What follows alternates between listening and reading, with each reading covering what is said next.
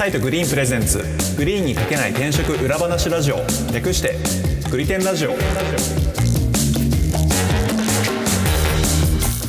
はい。グリテンラジオパーソナリティの株式会社アトライの伊畑です。よろしくお願いします。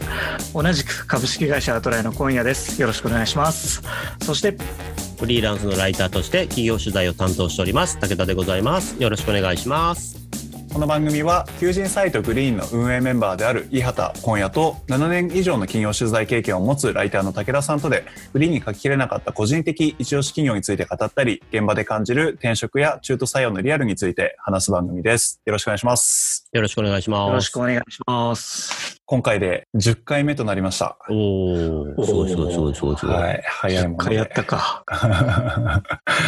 武田さんとの飲みでこういうことやってみましょうということから始まりまして、そうそう。なんかねもともと別々に考えてたことがこうなんか一つに合体したみたいな形だったもんね。そうなんですよね。う。んどうですか？10回10回やってみて感想はそれぞれ。どうですか、小屋さん？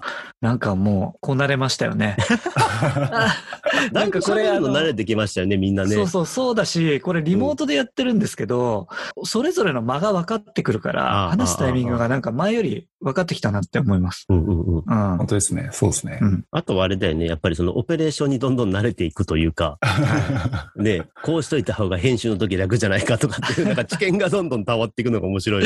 そうそうですよねようやくね、慣れました。最初数時間とかかかってましたからね、編集。うん編集もね結構かかってましたね初めねかかってましたね。大変でしたね。週末にカフェでやってました。ヒーヒー言いながら。編集のことも考えながら構成考えたりして、伊畑がやってくれて、やり方でやってますけど。うん。今後もよろしくお願いします。よろしくお願いします。よろしくお願いします。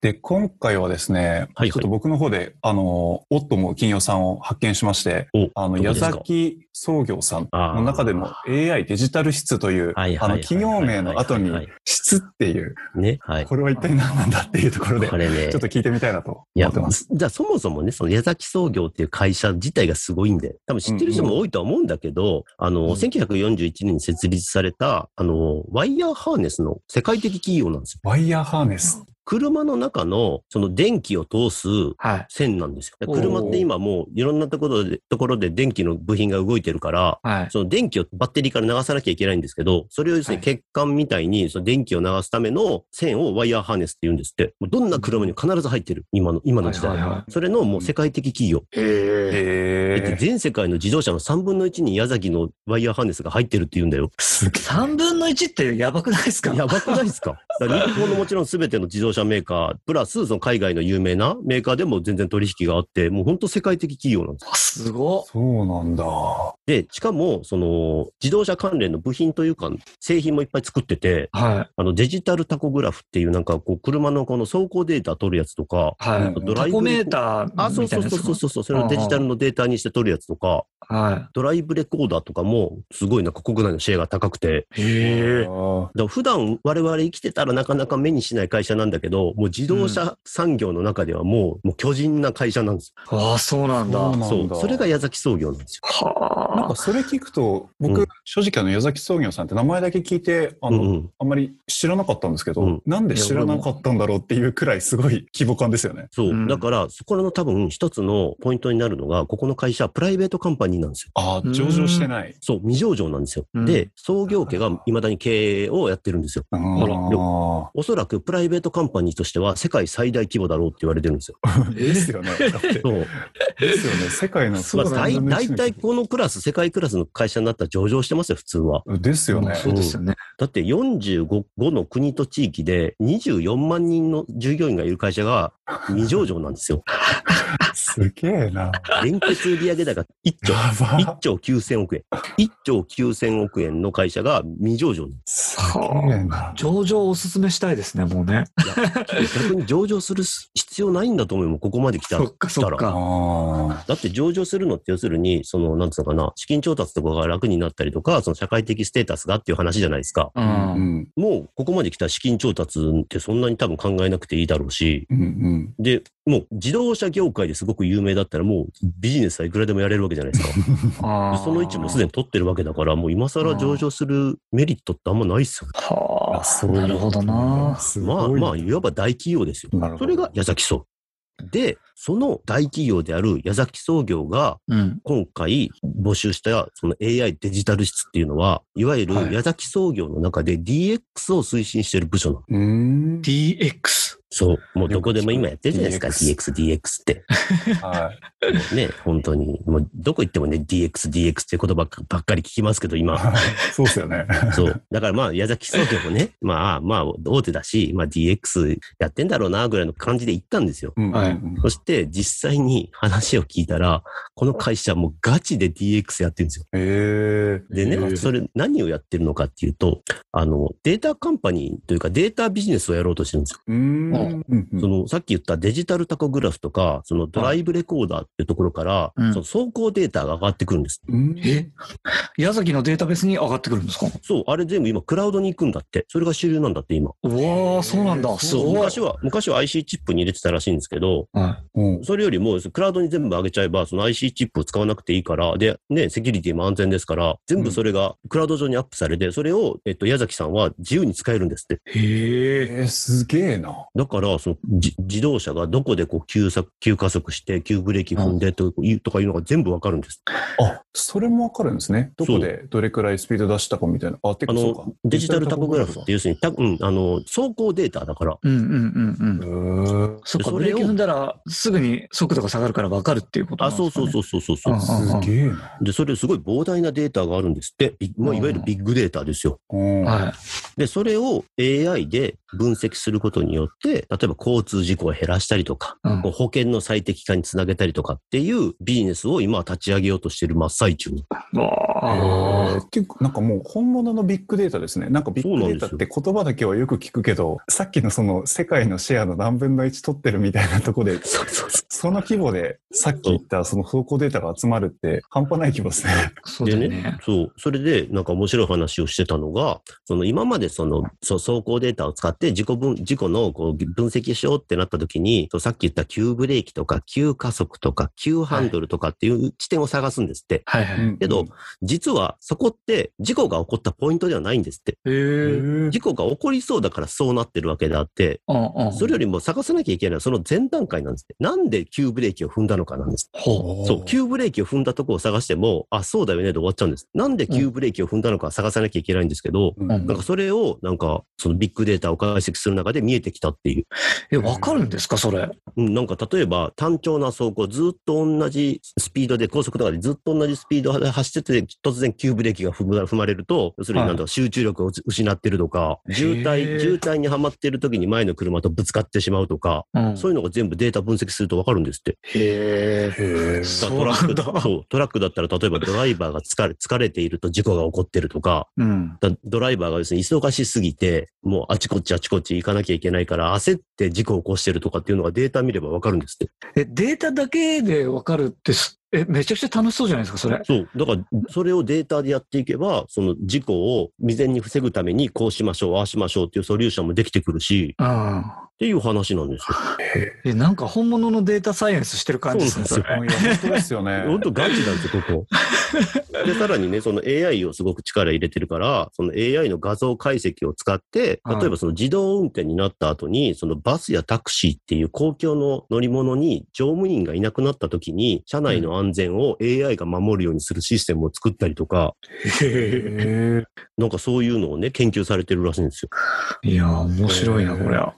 AI デジタル室は、その分析チームっていうことなのかな？あの、分析して、さらにそこから、えっと、解決のソリューションまで作る。あ、そこまでやるんだ。うん、って言ってたじゃあもうだだからただのその、の研究室的なこうチチームではなくて、ちゃんとサービスに落とし込んでいくっていうところがやっぱり DX って言われてるところなんだと思う。へえ、面白いっすね。そうなんだ。ビジネスにつなげるところまで包括するんだ。そう。それしないと多分単なる研究室でね、ラボ的なもので終わっちゃうから、うんうんうん、本当ですよね。そう。だから DX っていうのはやっぱり将来のね、飯の種を作るところだから、うん。でこうやって単なる、いわゆる普通のこう、なんつうの、自動車の機器メーカーがこうデータカンパニーになっていくっていううん始まりを見てるような感じで面白かった。うんうん。いや、なんか、データサイエンス、うちにもデータサイエンスやってるメンバーがいて、前にそのメンバーと話したことあったんですけど、やっぱり、その集まってるデータの質と量っていうものがないと、実質データサイエンスなんて仕事できないって話をしてて。そうだよね。ううんん。やっぱり料理の対象になるその素材が何なのかっていうのをめっちゃ気にするって言ってたけど、文句ないですよね。文句なしだとこんなデータがあったら。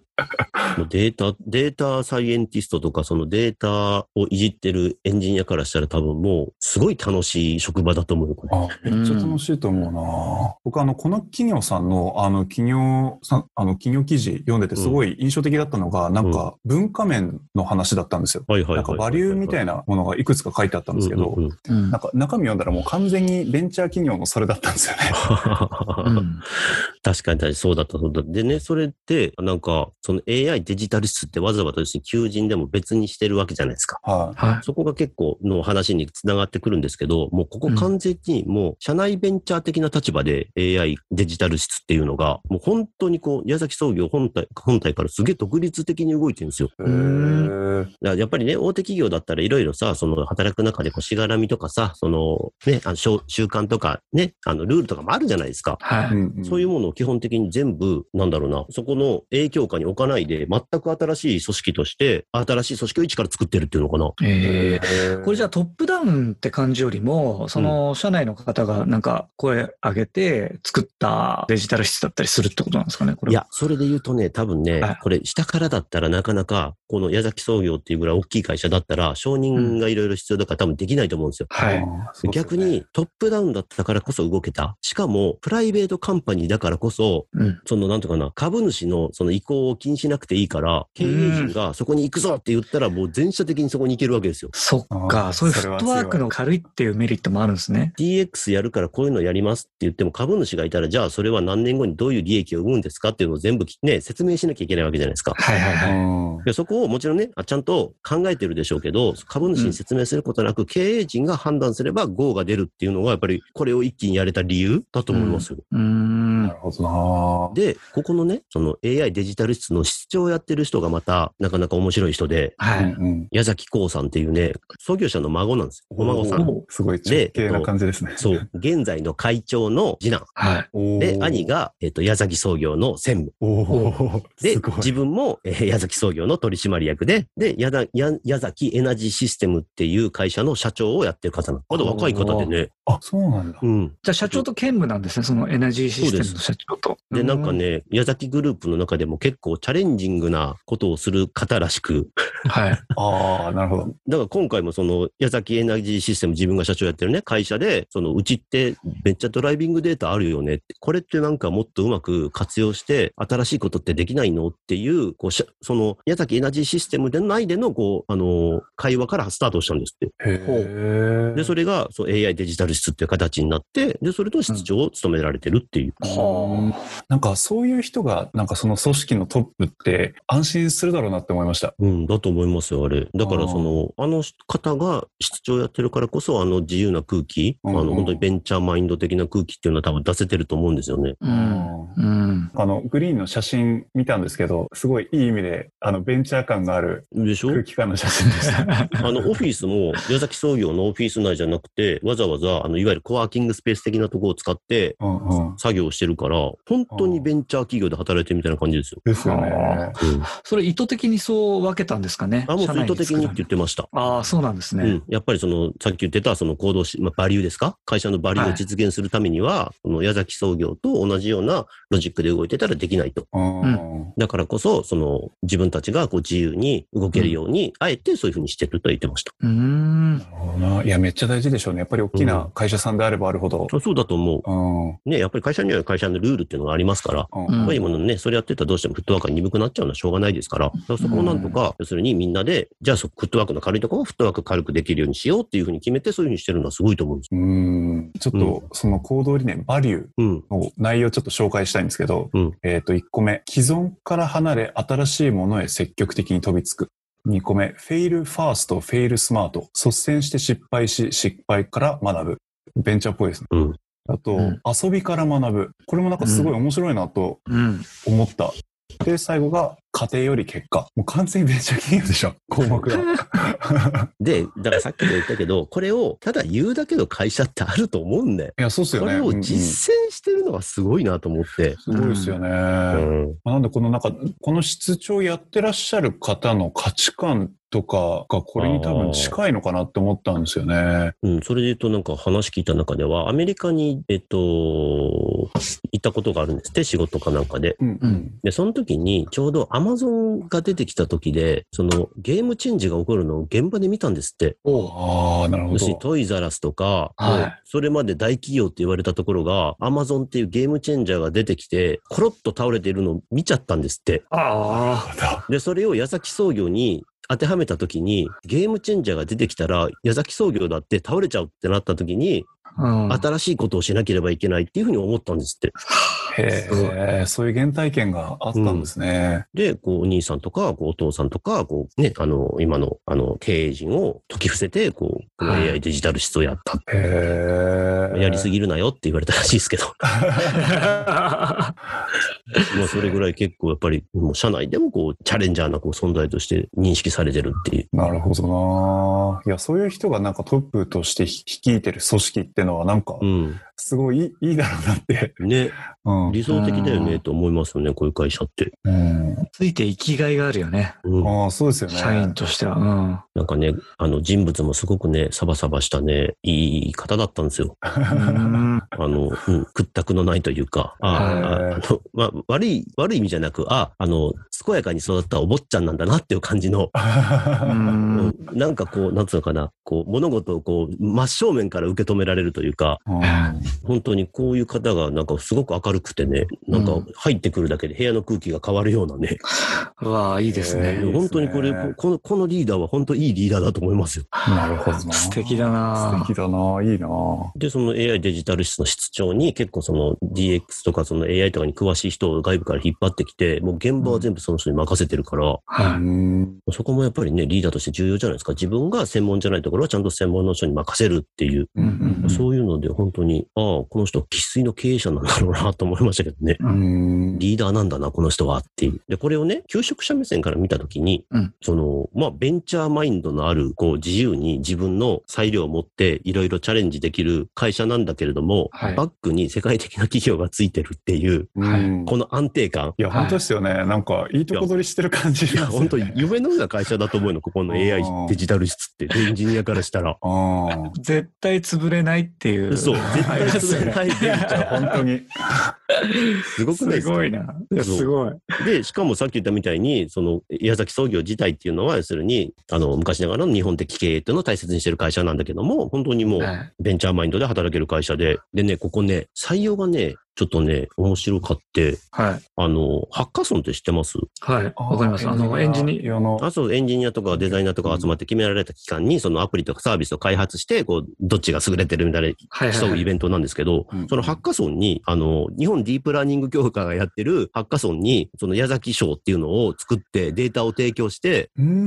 で、それで自分たちのそのドライビングデータを使って、こう、いろんなサービスを作ってもらって、で、うんこう、なんか、賞金を上げるみたいなのをやって、で、そこでうん、なんか、なんつうのかな、優秀なエンジニアがいたら、それをスカウトするっていうね。うーん。これ賢いよねっていう。賢い。うん賢いというか、発想が自由ですね。そう。で、そうやって、自分たちの仕事の一環みたいなことをやってもらうから、その、声かける側もやっぱり、興味持ってもらえるじゃん。はい。うんうんあ、この仕事をやるんだって。うんそうなると、このマッチングもすごく良くなるし、うん。で、ハッカソンに出てくるようなエンジニアって、やっぱり自分の腕を試したいようなエンジニアが多いから、そうですよね。うん。誰も損しない回ですね、それね。ね そうっすよね。うん。むちゃくちゃいいですね。なんか参加する側もなんか楽しいだろうなって思いました。そう、楽しんでできるだろうし、うん。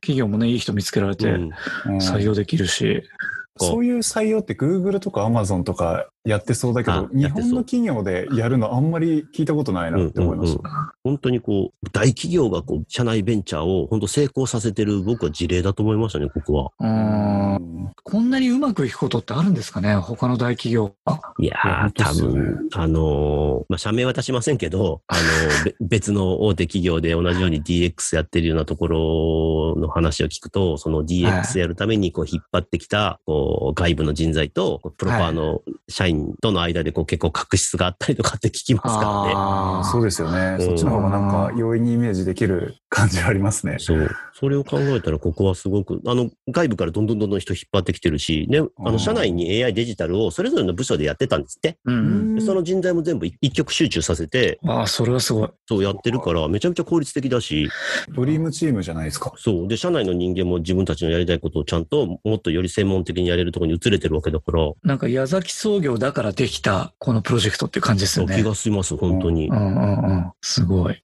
ある意味、ソフトバンクなんかでもね、やっぱり孫正義っていうあの人のトップダウンがあった頃からここまでうまくいってて、なかなかね、世代交代に失敗してるじゃないですか。はい。ここはもう創業家全体で要するにトップダウンっていう形が出来上がってるから、うん。その、そ創業家内でもこううまく適材適所にしてるっていうのはすごいなと思いますけどね。そうです。ね。ううんん。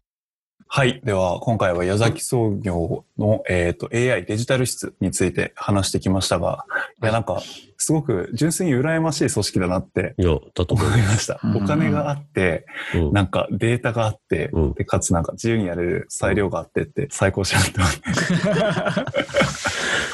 まあそうだよね。普通に考えたら楽しそうだよね。うん普通のベンチャー企業だったらお金、裁量はあってもやっぱお金はないし、うんデータもやっぱりサービス立ち上げてなかったら当然ないわけじゃないですか。そうだよね。うん。でそうなんですよね。あの、ベンチャー、実はベンチャー企業にはなかなかデータカンパニーにはなれないんですよ。そうですよね。どっかからこうデータを借りてこない限り、基本的にデータを持ってるっていうのは日本でもね、あの上のナショナルクライアントの方々ばっかりですから、うん。そこに入って、要するにデータをビジネスにするってことはできても、こうやってこうなんかデータだけを目の前に与えられて、もう本当にベンチャーみたいな自由な雰囲気で働ける環境ってなかなかないと思います。うんはい。今回話した矢崎創業 AI デジタル室の詳細は、えーグリーンに掲載されていますので、興味があればぜひグリーンにて確認してみてください。グリテンラジオは毎週月曜日に最新エピソードをリリースしています。お使いの音声配信アプリにてチャンネル登録、フォローぜひよろしくお願いします。では今回は以上です。ありがとうございます。ありがとうございました。ありがとうございます。